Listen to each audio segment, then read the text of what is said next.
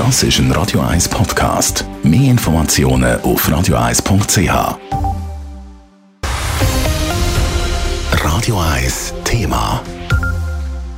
In der Schweiz gibt es immer mehr Menschen mit Krebs. Das zeigt heute die neueste Schweizer Krebsbericht. Das Bundesamt für Statistik hat den heute zusammen mit der Nationalen Krebsregistrierungsstelle präsentiert, weil Krebs ist nämlich immer noch eines der grössten Gesundheitsprobleme unserer Gesellschaft.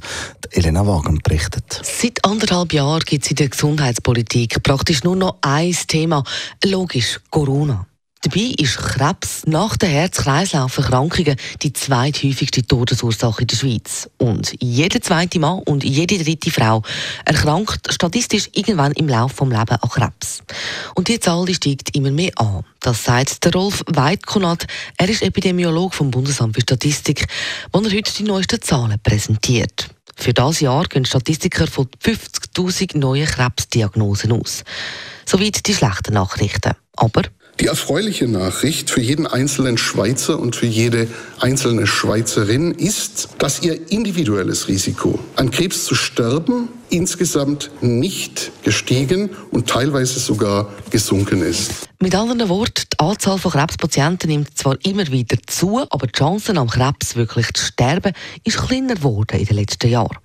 Man kann also Krebs mittlerweile wesentlich besser behandeln im Gegensatz zu früher. Die Abteilungschefin für Gesundheitsstrategien vom BAG, Salome von Greyerz, betont aber, dass Gehalt noch lange nicht das Gleiche ist wie gesund. Die Zahl der Langzeitüberlebenden von Krebserkrankungen steigt stetig an.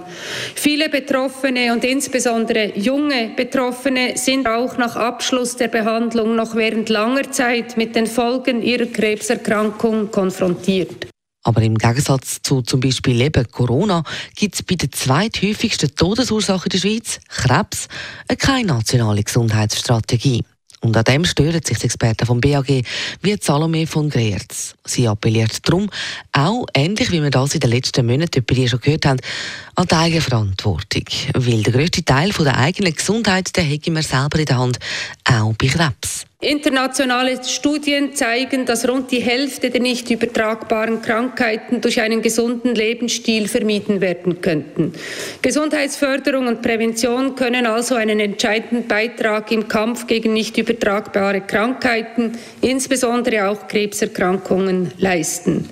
Konkret heisst das, die wichtigsten krebserregenden Faktoren zu vermeiden. Das sind neben dem Rauchen die drei altbekannten Übergewicht, schlechte Ernährung und zu wenig Bewegung. Elena Wagen, Radio 1. Radio 1 Thema. Jederzeit zum Nachlesen als Podcast auf radio1.ch.